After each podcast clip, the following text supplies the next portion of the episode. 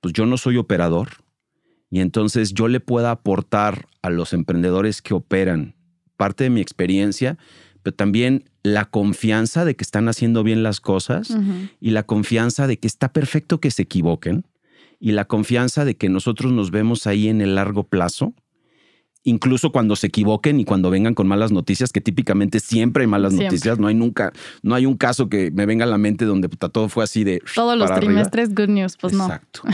es todo un reto. Sí.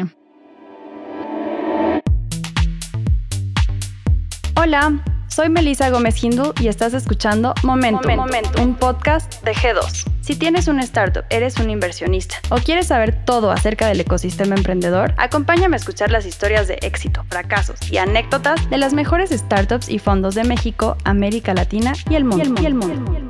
Momentum es un podcast para ti, que tienes la pasión, visión y capacidad para aprender y adaptarte en este mundo cambiante.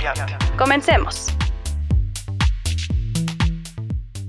Una de las preguntas que se hacen muchos emprendedores es cómo los fondos de Venture Capital evalúan al equipo fundador. Y es que es un elemento clave que toman a consideración los fondos para saber si apuestan o no en una compañía. Y para ello, en este episodio nos acompaña Fabrice Serfati, un venture capitalist experto en negocios digitales en la TAM, partner en Ignia Fund, además de un apasionado mentor. Su experiencia como inversionista y consejero lo ha llevado a ayudar a compañías de crecer en las verticales de FinTech, DeepTech, Software as a Service, comercio electrónico y PropTech. Ha sido testigo del desarrollo de empresas como Rapid, Arcus y Credijusto. Fabrice inició su carrera profesional en Banco Santander, donde ocupó varias posiciones en México y Nueva York. Tiene una licenciatura en Administración por el ITAM. Actualmente lo podemos escuchar en su podcast Read to Lead, un gran ejercicio para compartir ideas de libros con otros invitados. ¿Te, gustaría saber más sobre la trayectoria de Fabrice? Sus inversiones en Ignia, que buscan en los equipos fundadores a la hora de elegir una compañía para invertir, temas como estructura accionaria, cultura y cómo evolucionan los founders, quédate y escucha Momentum, un podcast de G2.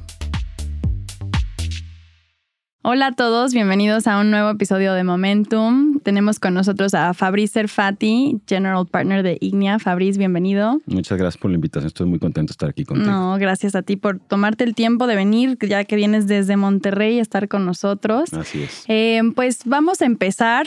Fabrice, quiero que nos cuentes un poquito, para entrar en contexto, un poquito de tu trayectoria, quién eres tú, cómo llegas a Ignia, cómo creas Ignia, pues que nos platiques básicamente. Híjole, pues un poquito como todos los que estamos ahorita en el ecosistema emprendedor en México y la parte de inversión, yo llegué aquí por total y absoluta serendipity, caray. O sea, sí, totalmente. El que te diga que llegó adrede es que mm. llegó hace dos años. Exacto. Nosotros llevamos ya 15 años invirtiendo. Yo empecé mi carrera como banquero. Ok. Y como banquero en Santander muchos años, estuve trabajando aquí en México y en Nueva York y después de eso pasé fugazmente por el sector de tecnología en los 2000. Era yo director de finanzas y de planeación de una startup que se llamaba Global Star y hacíamos telefonía satelital. Okay. Y pues como todos los startups en esos años, tronamos como ejotes. Nos alcanzó la huella celular y de repente nuestro producto terminó siendo muy caro para el mercado y se convirtió más en un producto de nicho y pues la estructura que teníamos que era como de masificación simplemente dejó de ser relevante y terminamos este, cerrando prácticamente la operación. Como todas las cosas tristes en la vida, tuvo un final feliz y este, me abrió la oportunidad de irme a vivir a Monterrey. Yo soy chilango, llevo 20 años viviendo en Monterrey, pero soy uno de esos regios necios que quieren irse a vivir allá y se vive padrísimo.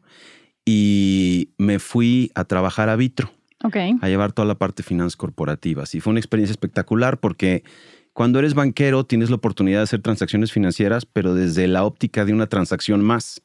Cuando estás sentado en un corporativo, la realidad es que esas transacciones son fundamentales para el desarrollo de la empresa. En aquel entonces Vitro estaba pasando por una etapa muy complicada financieramente y casi, casi te podría decir que cada refinanciamiento que hacíamos era para pagar la nómina a la siguiente, a la siguiente quincena, ¿no? Como startup, ¿no? Exacto. Nada más este, con una empresa que tenía en aquel entonces 3 mil millones de dólares de deuda. Claro, claro. Y fue una experiencia padrísima. Ahí conocí a Álvaro Rodríguez, el co-founder de Ignia. Y al poquito tiempo de que Álvaro arranca Ignia, prácticamente meses después, me incorporo como socio con un rol de arrancar una compañía del portafolio. Dentro del fondo era una compañía que llevaba toda la parte de administración y finanzas de las empresas en las que invertíamos. Imagínate en el 2007, donde no había absolutamente nada en el ecosistema, los emprendedores, sí, claro, necesitábamos tener alguna visibilidad de cómo iban esas compañías y la manera como lo pensamos fue pues ayudándoles, llevando toda la parte financiera y toda la parte contable, fiscal y etcétera. A los tres años más o menos dejo yo ya la parte de, de Ignia Shared Services, que era esta compañía, y me, paso full time a la parte de inversión del fondo. Y para contarte un poco lo que somos en Ignia, somos probablemente uno de los fondos más antiguos en México. Primero tuvimos un fondo de impacto, que es este del 2007, que fue un fondo de 100 millones de dólares. Invertimos en compañías, digo, para poner en contexto, siempre hacemos el, el chistecito que el 2007 es el año donde sale el iPhone. Entonces, modelos así de plataformas digitales y cosas de estilo, no había, tantas. No, Cero. Y terminamos haciendo, era un fondo de impacto, buscábamos mejorar la vida de la gente que estaba en la base de la pirámide a través de invertir en modelos, digamos, comerciales, pero terminamos invirtiendo en, en empresas pues, de la economía real. Empresas que daban servicios de salud, distribución de agua, teníamos una compañía de atún, este, invertimos en housing, mucho el, lo que le llaman en inglés brick and mortar, este tipo de negocios, ¿no? Prácticamente en el, en el 2016, en noviembre, diciembre del 2015, sacamos nuestro segundo fondo y ahí el mundo es completamente diferente. Es, es un fondo otra vez de 100 millones de dólares pero ya hay un boom de la economía digital y hay un boom eh, particularmente de modelos fintech, donde hicimos 27 inversiones. Todavía hoy tenemos 20 inversiones en la panza de esas compañías, pero estás hablando ya de una huella completamente regional, estás hablando de empresas digo, eh, Cobalto, por ejemplo, Credit Justo, ¿no? Este, una empresa que ahorita está saliendo con un SPAC que compró un banco. Ya estás hablando de una dimensión de ecosistema totalmente diferente. No sé, tienda nube, Rapid, un portafolio de emprendedores que quieren venir a la región, a Latinoamérica, a lo que le llamamos la parte de habla hispana de Latinoamérica, porque identifican la gran oportunidad que hay y que están buscando un socio local para ayudarles a llegar. Y ahí es donde, donde nos buscan. Ya para terminar un poquito el resumen de todo esto, nuestra tesis de inversión es invertimos en plataformas digitales en etapas tempranas. Nos gusta que ya haya una comprobación de producto, o sea, no invertimos seed, pero sí quizá la extensión del. Okay. La idea es meter tickets de inicio, pero luego tener toda una reserva para hacer follow-ons en esas compañías en las que realmente nos gusten para ser un polo de atracción de otros coinversionistas y que sientan seguros de que estamos muy metidos dentro de los negocios. Como vemos las cosas es, nosotros no nos vemos como socios financieros y, y, quizá ese es de los primeros paradigmas que vale la pena como poner en la mesa en una conversación cuando hablas con un inversionista venture capital. Todo el mundo tiene como la idea de que somos financieros y, y yo creo que ese concepto es malo para todos. Es malo para el emprendedor y es malo para el inversionista. 100%. Nosotros nos vemos como los socios estratégicos de emprendedores que están buscando crecer y que están buscando construir negocios con crecimientos exponenciales y que necesitan experiencia por un lado y evidentemente para eso también necesitan capital. Claro. Pero, pero la idea de que el capital es la herramienta para construir el partnership es el principio del final, si me preguntas en términos de estas relaciones. Yo siempre he dicho, eh, o sea, con aunado a eso, es que te estás casando con tu inversionista. O sea, va a estar ahí los próximos 7, 10 años de tu vida. Si no te agrega valor, si te cae mal, o sea, qué horror estar en una relación fallida, ¿no? Que ni te agreguen nada, que ni te aporten, que ni te ayuden a crecer y tú, como también como socio inversionista, que no aguantes su trabajo, que no soportes como lo hace. O sea, al final tienes que buscar los dos lados. Sí, el capital obviamente es importante porque es lo que necesitan para crecer, pero si no pueden agregarte valor con nada de su, o sea, de su experiencia, sea network, expertise, mentoría, lo que sea, pues entonces no sirven de mucho, ¿no? Porque para eso vas a un banco y pides un préstamo y listo. Y, por el otro lado es el contexto de ir aprendiendo a tener conversaciones complicadas. Para mí, por ejemplo, una de las cosas que son relativamente retadoras es, estoy cumpliendo 51 años. Felicidades. Gracias. este, ahorita hacemos todo el show de las mañanitas y todo esto. Muy bien. Y me siento en la mesa con emprendedores de 35. Sí. Y son cuates hipertalentosos, fuera de serie y etcétera, pero nos educamos en una cultura donde pues tienes ciertos niveles de jerarquía, si quieres, y algo que te genera jerarquía, no solamente es tu trayectoria, también tu edad. Pues sí. Y entonces estar consciente de eso para poder construir conversaciones que realmente sean productivas, donde realmente haya un intercambio que funciona para los dos lados y donde pues yo no soy operador y entonces yo le pueda aportar a los emprendedores que operan parte de mi experiencia, pero también la confianza de que están haciendo bien las cosas y la confianza de que está perfecto que se equivoquen y la confianza de que nosotros nos vemos ahí en el largo plazo incluso cuando se equivoquen y cuando vengan con malas noticias, que típicamente siempre hay malas noticias, no hay nunca, no hay un caso que me venga a la mente donde todo fue así de... Todos los trimestres, good news, pues no. Exacto. es todo un reto. Sí. Y es un reto, yo te diría, como de humildad, un poco de mi lado, en términos de, pues no naces humilde, te vas haciendo a punta de madrazos, pero también por el otro lado, de abrir la puerta para tener esas conversaciones y construir ese vínculo de confianza. Entonces, si tú te ves a ti mismo como un inversionista financiero, pues lo único que estás buscando son retornos. Claro. Y la única conversación que vas a tener es sobre los KPIs y la única cosa que vas a hablar es, oye, tus resultados son o no son lo que habíamos acordado. Pero esa es la forma más bruta de construir una relación con otra persona. Claro, y también siento que tiene que ver con tu tesis, ¿no? De que estás invirtiendo en etapas más tempranas. Digo, no voy a generalizar, pero muchas veces, por ejemplo, los private equities ya es como que califican más eso, más la parte financiera, porque al final ya estás comprando un big chunk de una compañía y no estás entrando tanto al riesgo porque esta compañía ya está validada. Y nosotros que seguimos en etapas tempranas, pues es parte de todo. O sea, no nada más puedes fijarte en los retornos, porque a lo mejor en los primeros 3, 4, 5 años ni siquiera hay esos retornos, ¿no? A lo mejor hay un incremento en valuación o algo así, pero yo creo que estoy 100% de acuerdo que también tiene que ver con las etapas en las que invertimos, ¿no? Fíjate que es, es, interesante el paralelo que haces con private equity, porque es verdad que como que nos meten en la misma bolsa, ¿no? Sí. Y este, el play de un private equity en muchos casos es incluso cambiar aparte del equipo de la compañía. Sí. Bueno, échate un trompo de esos a la uña en un, en un startup.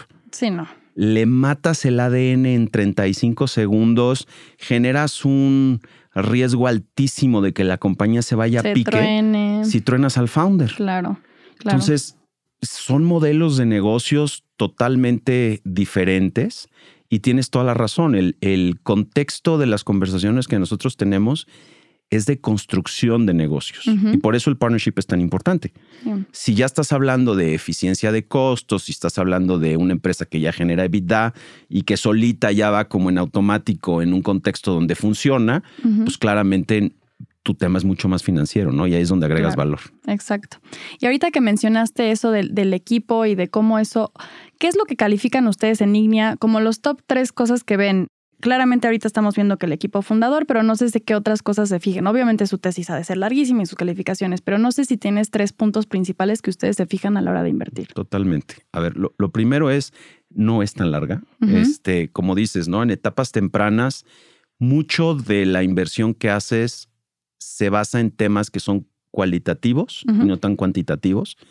Mucho de las conversaciones que tenemos internamente es pues cualquiera te puede generar unas proyecciones que se van espectaculares, ¿no? Y pueden ser muy bien hechas y los supuestos muy buenos y hay un cambio regulatorio y ahí te encargo tus proyecciones. Como este, siempre dicen, el Excel aguanta todo, ¿no? Absolutamente, 100%. Entonces, lo primero es que los founders sean founders de verdad.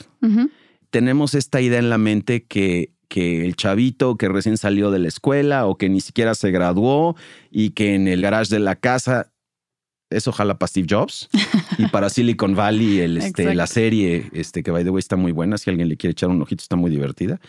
Nosotros lo que estamos buscando son founders que ya hayan emprendido o que tengan cierto nivel, digamos, de experiencia relevante para lo que están haciendo y que estén totally vested en el negocio. O sea, el negocio tiene que ser, lo tienen que sacar sí o sí. Ese es un tema muy importante. Nada de que esto lo estoy haciendo en la noche y en lo que jala, Mi vamos a ver. halftime job Sí, y no, así, ¿no? Nada de eso. Y entonces es los founders como equipo, no nada más al individuo. Sí, claro. Que también se abre una pregunta bien interesante, es si invertimos en, founders en únicos. Y lo hemos hecho, pero la verdad es que ser emprendedor de por sí ya es un tema solitario, este, como para no tener ayuda o no tener alguien que te acompañe en el proceso mucho más de cerca que lo que podemos hacer nosotros, me parece que de alguna forma incrementa un poquitín el riesgo del proyecto. ¿no? 100%. Entonces es una.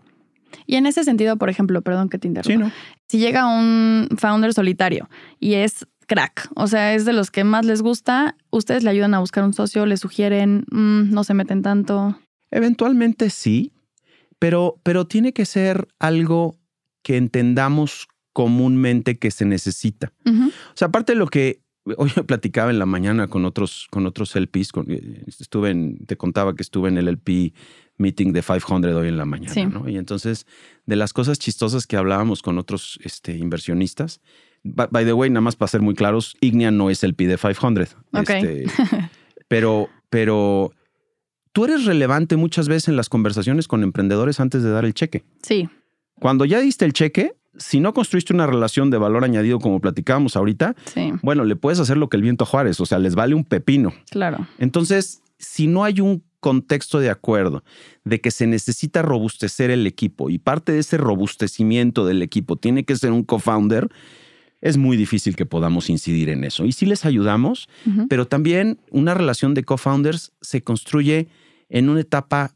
previa a la que nosotros típicamente invertimos. Ok, Entonces sí hay muchas conversaciones que tenemos, digamos, con tiempo y entonces hay muchos emprendedores que se acercan, que by the way es muy recomendable, que se acerquen antes de que necesiten el dinero de un fondo como nosotros, donde pues los vamos conociendo y en el camino les vamos ayudando y muchas veces como que piensan que lo hace uno de buena onda, pero en realidad estás construyendo una relación para que eventualmente sea pipeline del fondo, ¿no? Y ya haya pues todo este intercambio previo y tú los vayas ayudando que vayan llegando ahí, ¿no? Y qué bueno que mencionas eso, porque yo tengo muchas startups que creen que los están bateando.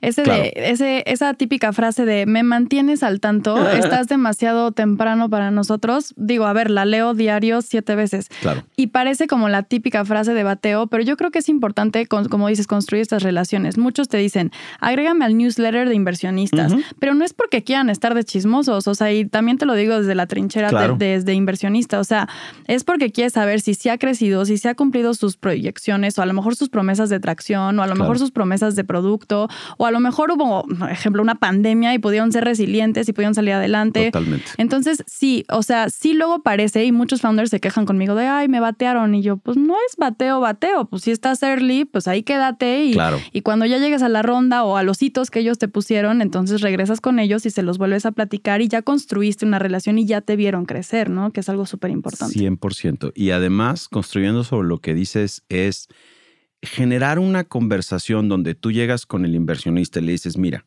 hoy estoy aquí, esto es lo que voy a hacer y mañana espero estar acá.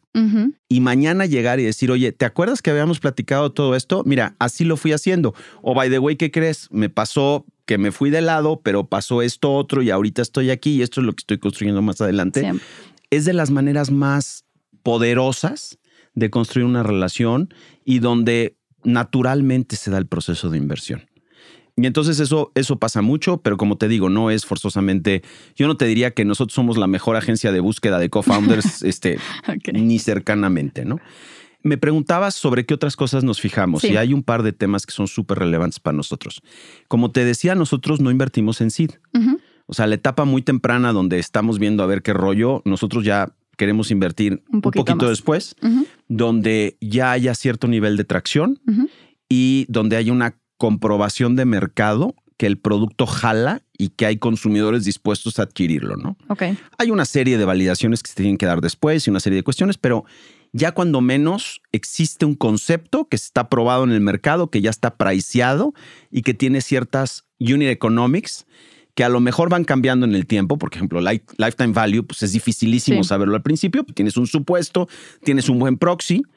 Unit economics son fundamentales para nosotros. Ok, muy bien. Este, y como te digo, ¿no? Hay ajustes y hay una serie de cuestiones, pero no hay nada más, yo te diría, como cuando vas a salir con alguien que no te bañaste, ¿no? Igual es feo. No hay, no hay un downer más grande para mí en una conversación con un founder que que le dé vueltas a preguntas cuando le hablo de sus unit economics. Para mí es algo pues, pregúntame Unit Economics del fondo y te explico todo. Pues es mi emprendimiento. Me lo conozco perfecto, sé cuántas empresas tenemos, cuántas desinversiones tenemos, sé qué TVPI tenemos, qué DPI tenemos, cuál es nuestra TIR. O sea, lo mismo espero de un emprendedor que está arrancando un negocio. He needs to be on top of things. Necesita saber todo eso. La tercera cosa en la que nos fijamos es que sean mercados en crecimiento. Si cumplen esas tres cosas y caen dentro de nuestra tesis, la realidad es que vamos como muy bien dentro del proceso, ¿no? Una parte que no mencioné cuando hablaba de nuestra tesis es, nosotros hacemos negocio o nos gusta invertir en negocios que sean B2C y que atiendan o que provean de productos y servicios a lo que le llamamos eh, la clase media emergente. Ahora, de repente nos salimos un poquito de nuestra tesis. O sea, hay veces donde somos oportunistas con ciertos startups que nos encantan y le entramos. Pero en términos generales tratamos de hacerlo de esa forma.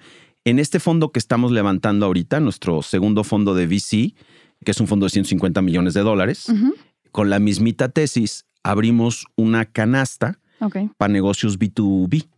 Y un poco la lógica del B2B en este caso es, conforme va madurando el mercado donde nosotros invertimos, los consumidores cada vez están mejores atendidos. Entonces las oportunidades B2C pues ya están más competidas o ya están más agotadas o una cosa de este estilo.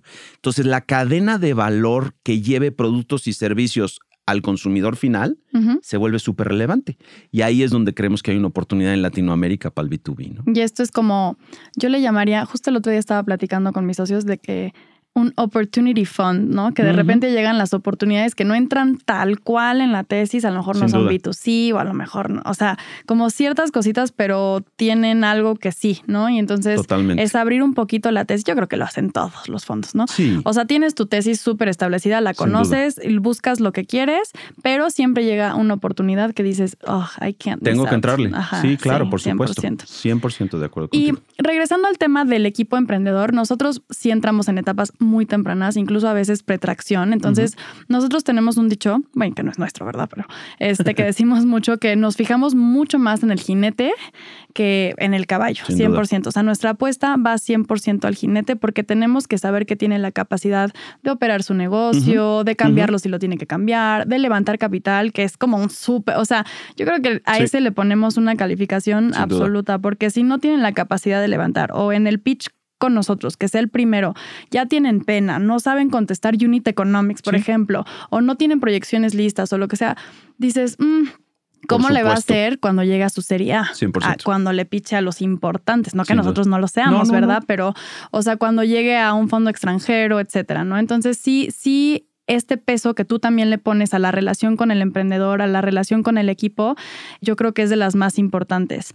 En tu modo de ver las cosas, ¿cuál sería el picture perfect de un equipo emprendedor? O sea, si tuvieras que pintar un equipo emprendedor, ¿qué, qué dirías que tienen que tener? Ok, entonces voy a poner un par de supuestos. Ok. ¿no? Claramente estamos hablando, al menos para nosotros, de un negocio que es B2C, ¿no?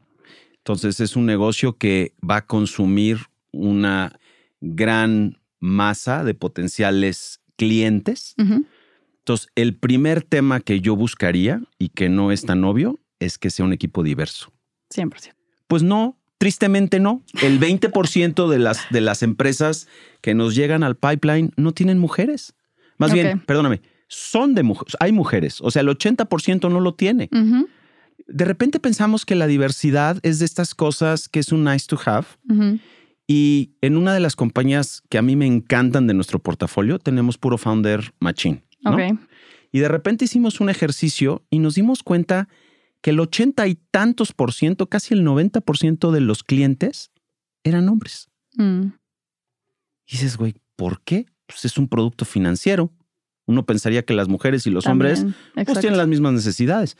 Claro, pues si estás construyendo una comunidad, si estás construyendo un producto para consumo masivo, digamos, pues los hombres le hablan a los hombres. Y entonces el producto no es interesante para las mujeres. Entonces, si tienes un equipo que no es diverso, la probabilidad de que estés construyendo primero una organización y de esa organización un producto que no forzosamente es diverso es altísima. Entonces, bueno, estamos hablando de lo que a mí me encantaría, ¿verdad? Sí, sí, sí, Entonces, lo primero es que fuera eso.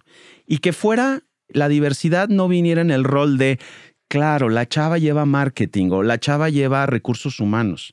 Me parece que es tristísimo que tengamos esos estereotipos en todos los sentidos este, y que no nos movamos de ahí.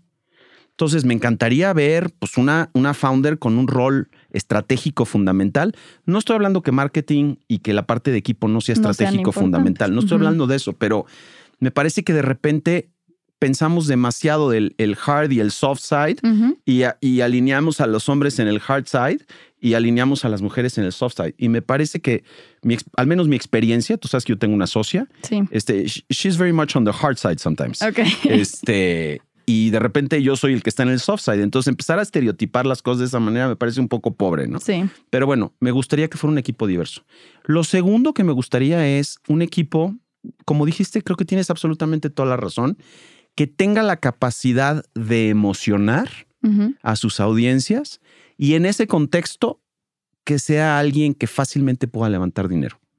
Porque el levantar dinero por levantar dinero real, o bueno, el levantar dinero como tal, pues yo te diría que a lo mejor tienes la capacidad de hablarle a una persona en específico y esa persona resulta que puta, lo targeteaste perfecto y te va a meter 100 millones de dólares porque los tiene. Eso no es lo que estás buscando. No. Estás buscando a alguien que cuando se dirija a sus inversionistas los emocione con la oportunidad tan grande que están construyendo, pero también se voltee con su equipo y lo emocione y, y lo prenda de construir esta compañía que están haciendo que Luego está el, cliché, ¿no? De que va a cambiar al mundo, que yo también ahí tengo mis dudas, pero que genere esa emoción y esa vinculación y esa amalgama donde todo mundo quiere estar ahí y sintiéndose parte pues, de, este, de, este, de esta empresa ganadora, ¿no? Entonces, la capacidad, digamos, de emocionar, la capacidad de tener un equipo que sea diverso. De las otras cosas que te diría es de esos equipos que tienen la capacidad de comunicarse no solamente como equipo, sino de comunicarse con sus mercados de manera muy profunda que viene también de la parte de la emoción, porque también siento que se contagia. O sea, cuando tú algo te apasiona, tú contagias a la gente de esa pasión. Correcto. Si es que son afines a eso. Y eso va con clientes, con inversionistas, con tu equipo de trabajo, con todo mundo, ¿no? Porque al final todos van en ese mismo camino. Pero sí siento que tiene que ver también con esto. Un founder apasionado, a ver, y con apasionado no me, o sea, no me refiero a que estén así extasiados. Ajá, no. O sea, solo que se note la pasión por el proyecto, la devoción al proyecto, eh, o sea, el full time al proyecto, como decías al principio, ¿no? O sea, que todo se note en la pasión de querer crecer la compañía, el negocio, el equipo, el mercado, etcétera. Pero fíjate, en la comunicación yo agregaría un tema que me parece fundamental y creo que un poco para allá iba es esa capacidad de escucha que le permita, por un lado, generar este lugar en donde existe esta cultura donde todo el mundo participa desde un punto de vista organizacional, pero también que sea capaz de escuchar a su cliente, porque mucho, mucho lo que sucede a veces es cuál es la mezcla perfecta de los equipos de founders, ¿no? Que sean tercos y que sean resilientes y todo esto, pero una vez que sobreusas esa fortaleza, te conviertes en un necio. Y a lo mejor el mercado te está diciendo claramente, oye, no es por aquí, compadre. No, pero es que sí, es que no es por aquí, que sí, que sí, que sí. Y de repente pues se encuentran con la pared de que se les acabó la lana y nunca llegaron a ese punto donde hubo ese product market fit.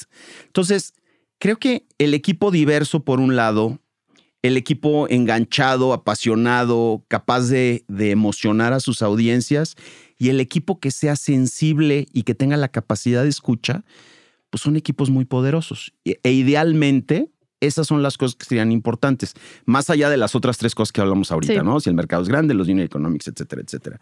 Pero eso sería ideal porque de alguna manera, todo eso junto en una licuadora, me parece que es difícil que a una compañía le vaya mal. 100% de acuerdo. Y en ese sentido del equipo, ¿qué opinas tú de un founder diluido. ¿Qué, opinamos? Mm. Yo tengo mis opiniones y lo platicábamos antes de empezar a grabar, ¿no? Hay, Sí. hay empresas que tienen problemas por este tipo de cosas de Sí. las estructuras accionarias de los founders. Mira, yo creo que un founder diluido es una bomba de tiempo.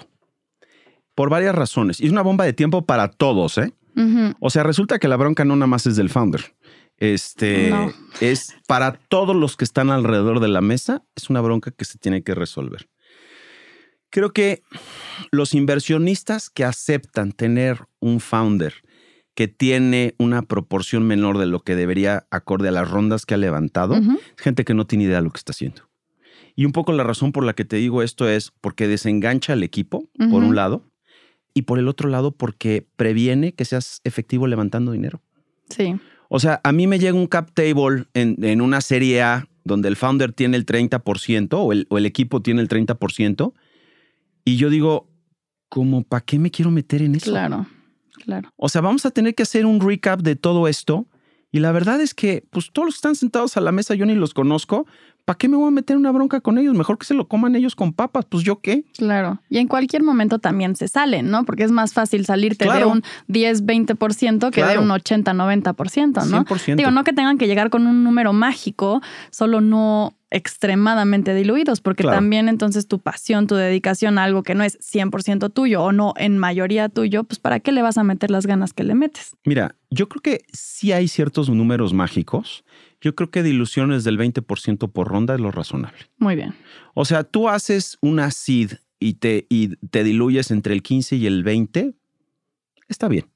Y luego haces una serie A y te diluyes entre el 15 y el 20, that's okay. Ok. Y luego te sigues igual, yo creo que está bien. Está bien. Y tiene mucho, y, y- y fíjate, es muy curioso porque pues al final del día son matemáticas y suman para un lado o para el otro. Pero quieres explicar también por qué hay ciertas empresas que buscan valuaciones tan altas que a lo mejor ni siquiera tienen, digamos, relación directa con los unit economics de la compañía, le empiezas a rascar tantito y te das cuenta que el founder está súper diluido. Entonces, ¿cuál es la manera de compensar una cosa con la otra? Pues le subo a la evaluación y así no me diluyo No me tanto. diluyo. Sí, nada más que traes, un- traes una segunda bronca en la espalda, que es construir un negocio que vaya acorde a la evaluación que vendiste en la serie. No, hombre, para o sea, que en tu próxima serie puedas aumentar esa evaluación y que todos salgan ganando, porque de nada les sirve que levantes un millón a un millón más, dos millones, ¿no? Queremos múltiplos multiplicadores, ahora sí. Exacto. ¿no? Y esa es una receta para el desastre. Estás tratando de tapar un hoyo. Me imagino un poco este chavito de las caricaturas que estaba en el dique este en Holanda, no sé qué, ahí con Box Bunny o alguna cosa de ese estilo. Y entonces empieza a hacer agua y le pone el dedo, ¿no? Y luego Sí. hace agua de este lado y le pone el dedo. Y luego ya no tiene dedos que poner y no puede poner los pies y se le viene todo el tema en la cabeza. Creo que precisamente esa es parte de las conversaciones complicadas. Sí, Una conversación muy complicada es un founder que se acerca con sus inversionistas y le digan, a ver, voy a salir a levantar dinero. No puedo salir a levantar dinero siendo el dueño del 25% del capital de la compañía. 100%. Ustedes tienen que saber esto, yo tengo que saber esto. Si quieren, hay dos opciones. Una es, llevo este negocio a break-even y pues ahí nos vamos pues, con un negocio pues, creciendo en, ya sabes, ¿no? Piloto automático o arreglamos el cap table del negocio y vamos a levantar lana, pero pues en algún lugar tenemos que dar de esto, no se pueden las dos cosas.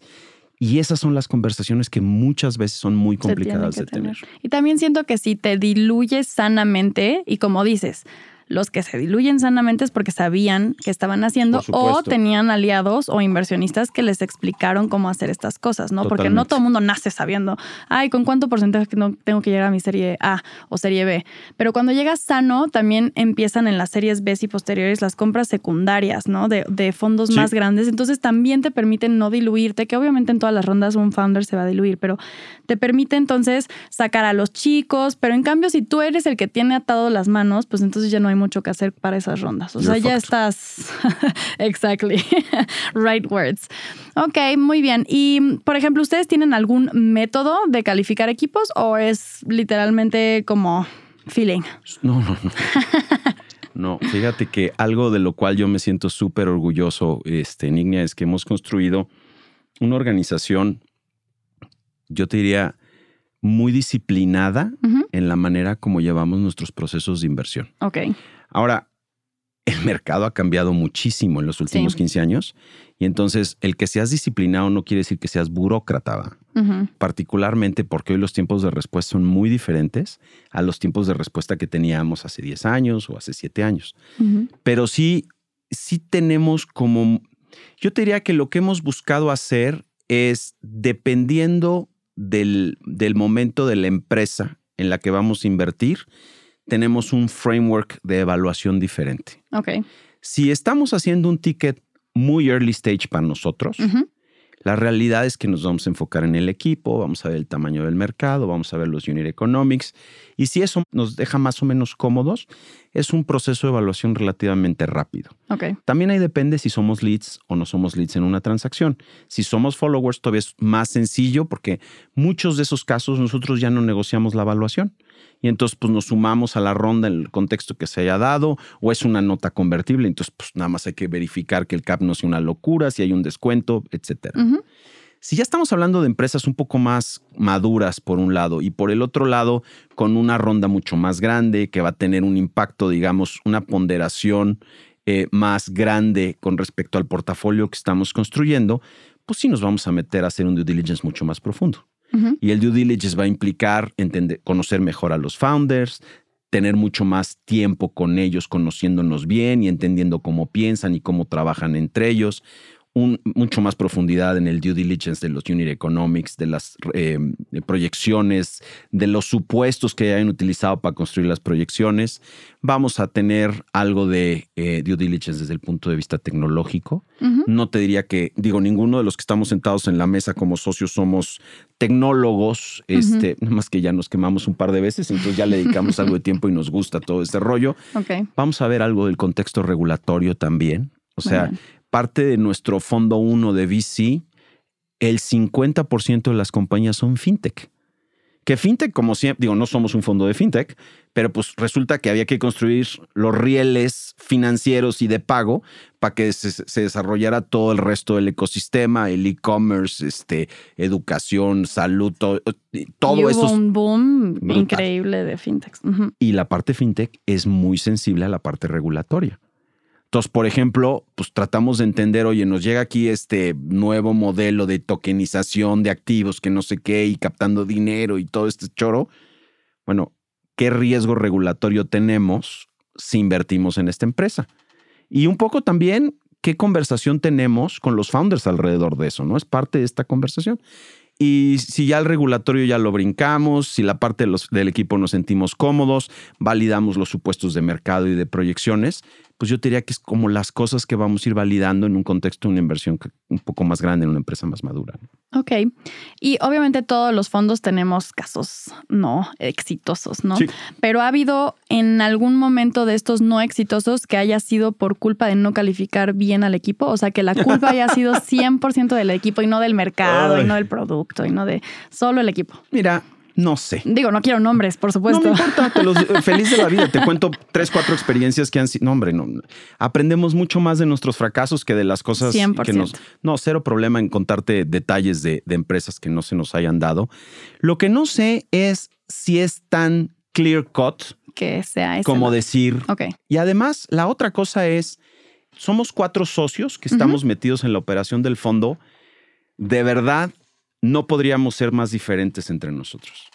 Y entonces lo que es muy claro para uno, luego no es tan claro para el otro. Okay. Y entonces, si me preguntas a mí, a lo mejor algo que para Cristín o para Otto o para Álvaro es muy específico porque, porque invertimos en una compañía donde el founder no la hizo o porque ta, ta, ta, ta, pues a lo mejor yo tengo una lectura un poco diferente. Lo que sí hacemos, y lo hacemos de manera como muy recurrente y muy disciplinado, es entender qué fue lo que no jaló porque de ahí hay que aprender cosas. Claro. Y entonces vas desarrollando un poquito, más allá del colmillo que vas desarrollando, que sin duda lo vas desarrollando, vas aprendiendo también a desarrollar un ojo clínico con ciertos temas que te deben de preocupar o no.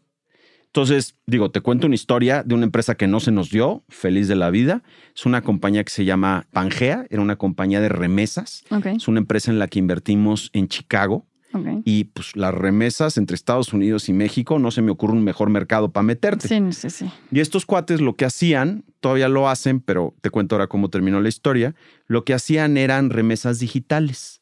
Entonces, el paisano en Estados Unidos tenía, bajaba la aplicación y había dos tipos. Uno es bancarizado o no bancarizado. Si él tenía una cuenta de banco desde su celular, podía pactar una remesa que se entregara en cualquiera de las tiendas Electra, los FAMSAs, este, los Coppels. Desde ahí él decidía, le hacían cargo en la cuenta y a los minutos el dinero estaba disponible en la ventanilla de la tienda de Michoacán de Coppel. Ok. Para que sacara el dinero, pues la prima, la tía, el compadre, lo que fuera. Una propuesta de valor brutal. Buenísima.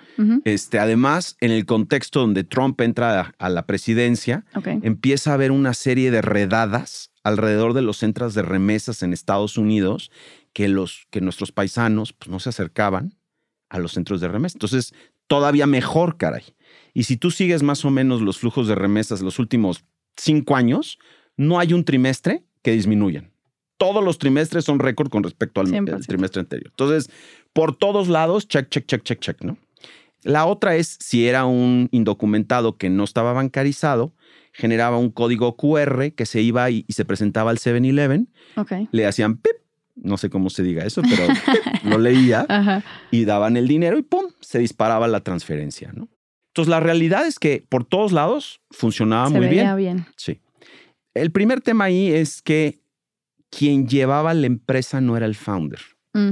El founder ya lo habían sacado, que hablábamos ahorita de cómo se construye todo un tema tóxico dentro de la organización, no solamente a nivel de la organización, sino también arriba de los inversionistas.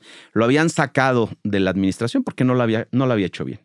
Y entonces el que era su COO pasó a ser el CEO, pero no tenía un porcentaje tan grande del ownership de la compañía, tenía una mentalidad de empleado, y no digo esto de manera despectiva, pero su nivel de necedad y su nivel de autoridad con los inversionistas pues no era el mismo. Era un cuate que estaba hasta cierto punto un poco disminuido en su conversación con los inversionistas. Luego, los inversionistas que estaban ahí, además de nosotros, que nos invitaron a invertir en muchos, o sea, muchos de ellos eran fondos de venture capital de Chicago. Mm. Y entonces eh, se paraban y caminaban media cuadra y llegaban a la oficina de este güey y de repente le querían decir cómo operar las cosas. Y pues obviamente se generaba toda una serie de tensiones, muchas veces el que respondas a lo que te dice un inversionista que no está en la trinchera todo el tiempo, pues no forzosamente es lo que funciona, pero pues este cuate en su contexto, pues también le tenía que hacer caso. Y luego lo que pasó es que estuvimos a punto de vender la compañía tres veces. Ok. Y dos veces se nos cayó, la tercera sí la vendimos, pero las dos veces que se nos cayó, pues la compañía se quedaba sin cash. Mm. Y entonces el emprendedor, que no era muy bueno levantando dinero, bueno, el CEO, que no era emprendedor, que no era muy bueno levantando dinero, ya estoy contando la historia así como, terminaba doblando las manitas con los inversionistas en términos de los derechos y una serie de cuestiones, que se terminó generando un ambiente horrible. Te decía hace un momentito que el fondo va muy bien no me da ninguna pena, más bien al revés, decir que tenemos eh, de ese fondo la TIR es de 50% en dólares. Ah, muy bien. Sí. Este, sí. Felicidades. muy bien. Sí, Vamos, muy bien. esa, esa empresa, o sea, el resultado de esta compañía está metido en ese retorno. Okay. Es una compañía que invertimos 5 millones de dólares y que recibimos un poco menos de un millón de dólares cuando la vendimos. Ok. Entonces, obviamente no fue una historia buena. No, de éxito no, pero. cero de éxito. este, pero de aprendizajes. De muchos aprendizajes. Y por el otro lado también, este es nuestro modelo de negocios. O sea, nuestro modelo de negocios es invertir en compañías de alto riesgo y se nos van a morir algunas. Y eso lo tenemos que saber nosotros, lo tienen que saber los emprendedores, lo tienen que saber nuestros inversionistas. No hay fondo que todo su portafolio sea sano, sea exitoso. O sea, bueno, nosotros del primer portafolio que son 50, muchas ya están muertas. O sea, ni siquiera vendidas. Solo no, no, no. Muertas. No, sin duda.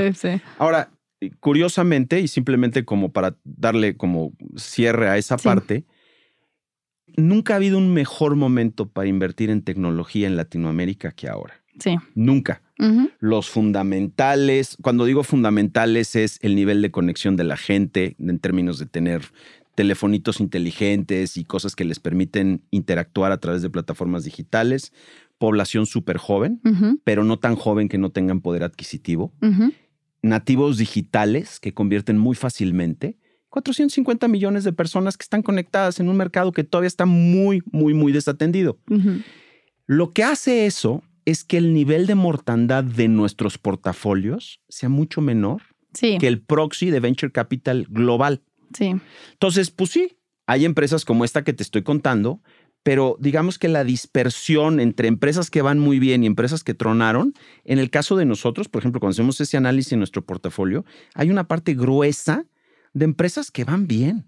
No van a ser unicornios de 30 veces, 40 veces, pero son siete veces, ocho veces. Y son retornos que ayudan al fondo, ayudan a los inversionistas, ayudan a levantar tus próximos fondos también como inversionistas. Totalmente. Sí, sí. Y siempre tiene que haber esos, no todos van a ser unicornios. O sea, tus stars van a ser dos o tres, digo, dependiendo del tamaño del portafolio. Sí, no van a ser fund makers en Ajá, parte. Sí, totalmente de acuerdo. Pero todas, todas las que hagan múltiplos, obviamente ayudan y todos quedamos muy contentos. No es que, ay, este hizo siete, ni modo. No, obviamente sales con una sonrisa de ahí, obviamente. Sin duda, se festeja. Exacto, exacto. Ay, Fabriz, pues dándole un poquito de cierre al episodio, quería ver si nos podías dar un consejo a nosotros y a las startups de, de cómo armar un equipo perfecto ante los ojos de un fondo de inversión. Un equipo de founders bueno. A ver, yo lo primero que te diría es que no tiene que ser un equipo perfecto para el fondo de inversión. Tiene que ser un equipo perfecto, punto y se acabó. No, la verdad. ok, sí, sí, sí. Este. Válido. Lo primero, bueno, tú sabes que yo también tengo un podcast que, donde leemos libros y, leímos uno de Brené. Exacto, Read to este, leímos un libro de Brené Brown. Y parte de lo relevante en la construcción de un equipo, más allá de que sea diverso y que tenga las capacidades técnicas que se necesitan, es que sea un equipo que tenga la capacidad de construir una cultura, que tenga la capacidad de innovar y que tenga la capacidad de ejecutar. Me encanta no puedes tener un equipo, o sea, no puedes tener unos soldados en el frente, en las trincheras, que estén con resorteras o que tengan miedo a disparar cuando del otro lado les están tirando bombas atómicas. Lo que necesitas es gente empoderada y una cultura que genere gente empoderada. La única manera de hacer eso es generar un lugar seguro para que la gente pueda ejecutar. Ahora, de las cosas que son muy importantes y, que creo que es un tema para, otro, para otra ocasión o para que platiques con alguien más, es el equipo que arrancó el negocio y el equipo que explota el negocio no forzosamente son las mismas personas. Y el rol que van a jugar los founders en cada momento de la vida de los emprendimientos no forzosamente es el mismo. Claro. Y la la gran responsabilidad que tenemos los inversionistas en este partnership estratégico cuando invertimos en los negocios es ser un buen sounding board para los founders de cómo la están haciendo y de cómo es su rol, su involucramiento en el negocio hacia adelante y cómo van a dar más valor. El que haya la capacidad y la comunicación dentro del equipo para tener todas estas pláticas donde la gente se pueda sentir vulnerable, y no digo vulnerable en, plan de, híjole, me hablaste feo, sino vulnerable de decir, oye, ¿sabes qué? Tengo que revisar este, pues esto, esto que era tan claro para mí, le tengo que echar una pensada porque la neta es que no estoy seguro de que lo estoy viendo bien y, estoy escuchando a alguien y, y lejos de irme encima y de partirle el queso, voy a poner atención a lo que me está diciendo porque me parece que puede tener razón. Tener esa capacidad dentro del equipo, de tener esas conversaciones y de generar esos espacios, para mí es lo más importante. Y no jala para startups nada más, jala para los fondos también. este, hay que, no hay que olvidar que los fondos en muchos sentidos, sobre todo si ves en esta región, pues somos todos emprendimientos. Sí, sí. Entonces, parte del. Y luego muchos como tú, pues jugaron de los dos lados, ¿no? Muchos, muchos, muchos, muchos empezaron como emprendedores y después llegaron al mundo del VC, ¿no? Es, es, yo también creo que es parte fundamental, digo, yo no lo viví. Eh, bueno, no, paréntesis cultural, sí lo viví, sí lo, viví. Tuve un momento, tuve un momento en el que me fui, me fui de G2 a intentar emprender y luego regresé porque no lo logré. Entonces, there you go. Sí, sí he estado de los dos lados. Este, pero, pero sí. Y no sé si tengas alguna recomendación de herramientas, libros, podcast aparte del tuyo, algún consejo a los emprendedores que nos están escuchando y a los fondos de inversión que también nos escuchan. Mira, yo creo que tenemos la grandísima bendición de estar en una industria que hoy en día es una industria del conocimiento. O sea, mi recomendación es no dejen de aprender. O sea, hoy en día la razón por la cual me clavé con los libros, con toda la candidez del mundo, es porque me chocaba leer. O sea, me gusta mucho leer, pero no leía nunca de negocios. O sea, era una cosa, le sacaba yo la vuelta, no tienes una idea. Mis tres socios son MBAs, el único MBA, el único MBA negativo ahí soy yo. y estos güeyes traían sus rollos y yo decía, güey, qué hueva. Perdón, soy muy mal hablado. no importa. Y el podcast me obligó a leer libros que me parecían relevantes en la construcción de compañías y de leerlos a tal punto que los discutía yo con founders que lo habían aplicado en sus negocios. Mm. Para mí ha sido de las mejores experiencias desde un punto de vista de desarrollo profesional. creo que parte del consejo que yo daría es, hoy en día, independientemente de quién seas, de la edad que tengas, del rol que juegues, si ya crees que dejaste de aprender, te estás volviendo obsoleto en ese instante. 100%. El nivel de sofisticación que tiene el mercado en el que estamos, el nivel de tecnificación que tiene el mercado en el que estamos. La velocidad que va. Claro. Hace, hace, hoy en la mañana te contaba que estuve en esta junta y estaba Santiago Zavala, que quiero mucho, es un tipazo. Estaba diciendo el güey que habían sido los primeros inversionistas en Jaxi que no sé si te acuerdes, pero una aplicación para pedir taxis. Sí, sí, sí. Bueno, ya no voy, a, no voy a soltar la historia completa, pero el punto es que no fue hace 35 años. No, no. O sea, fue hace 8 o 10 años. Exacto. Y hoy, hoy, ¿quién no usa Uber? Y ya es parte de nuestra vida. Sí. Entonces, el nivel de lo que dices, tienes toda la razón. La velocidad a la que las cosas están dando hace que si tú crees que ya te la sabes, empezaste a dejar de sabértela en ese momento. You're very wrong. Pero bien mal.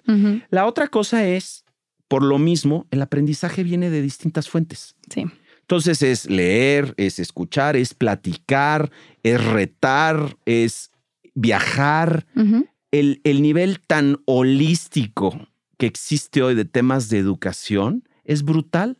Entonces, más allá de quiero aprender por aprender, disfrutar ese proceso de aprendizaje y de retar tus propias creencias se vuelve fundamental. Y jala, pues, para todos. O sea, para los que estudian, para los que emprenden, para los profesionistas, para, para todo mundo. Y creo que es, para mí es como lo más importante. Yo creo que hablando de aprendizajes, uno de los aprendizajes más importantes que tuvimos dentro de nuestro primer fondo y el segundo fondo es que el primero no hacíamos follow-ons, no teníamos la capacidad. y, justo va con la mano que dices, nos perdimos de una de oportunidades. Claro. O sea, una de oportunidades que no te puedo explicar, que obviamente el segundo fondo tiene reservado una gran parte de follow-ons, pero es parte de, es parte de crecer, es parte de, y ese consejo me encanta, me y te voy a dar un tip. A ver. Este, nadie nos está escuchando, entonces no, pasa nada.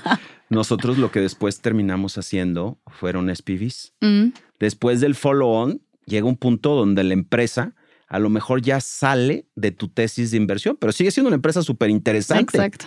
Entonces, ¿cómo tienes un prorata del capital, tienes el derecho de suscribirlo, construyes un SPV y a lo mejor el perfil del, em, del, inversionista que pasa por el SPV es diferente, o a lo mejor es una coinversión que haces con tus propios LPs, pero parte de lo que dices, y lo siento porque a nosotros pasó lo mismo, es por lo mismo, porque estamos aprendiendo. Exacto. Porque estamos construyendo una industria y porque tenemos que ir por ese proceso, ¿no? Entonces, no, creo que es parte de ir observando y aprendiendo y, y hablando con otros fondos, que vas construyendo pues un poco esas estrategias pues, para capturar la mayor cantidad de valor que puedes de las inversiones que le está yendo bien, ¿no? 100%. Fabriz, pues mil, mil gracias por habernos acompañado. Me encantó haber platicado contigo, ponernos, hacer un catch up, que ya la última vez fue nuestro desayuno, que ya tiene un par de meses. Sí, cómo este, Y muchísimas gracias por habernos acompañado. No, hombre, al revés. Un, un gustazo estar por acá. Súper divertido, súper profesional, súper intimidante. Este, no, padrísimo. Y mil gracias por, por preparar las preguntas y por, y por hacer esa tarea, porque lo aprecio mucho construye una conversación muy inteligente, no que yo sea inteligente, este, pero que construye pues estas cosas que sirven para los que nos escuchan. La preparación siempre ayuda. Fundamental, sí, gracias. Muchas gracias, gracias a todos. Innovación. Innovación. Visión. Visión. Fundraising. Fundraising. Rondas de inversión. Rondas de inversión. Venture Capital. Venture Capital. Expertise. Expertise. Estrategia comercial. Estrategia comercial. Momentum. Momentum. Yo soy Melissa Gómez Hindú y esto fue Momentum, un podcast de G2. Acompáñanos en el próximo capítulo para escuchar más pláticas del portafolio e historias del mundo del startup. ¿Tienes preguntas? Estamos aquí para resolver todas tus dudas sobre el ecosistema emprendedor en México. Visítanos en g2momentum.capital y síguenos en Twitter, Facebook o LinkedIn como arroba G2 Consultores. G2 Consultores. Este podcast es grabado y producido en los estudios de Nodalab en la Ciudad de México. Para más información, visita nodalab.com.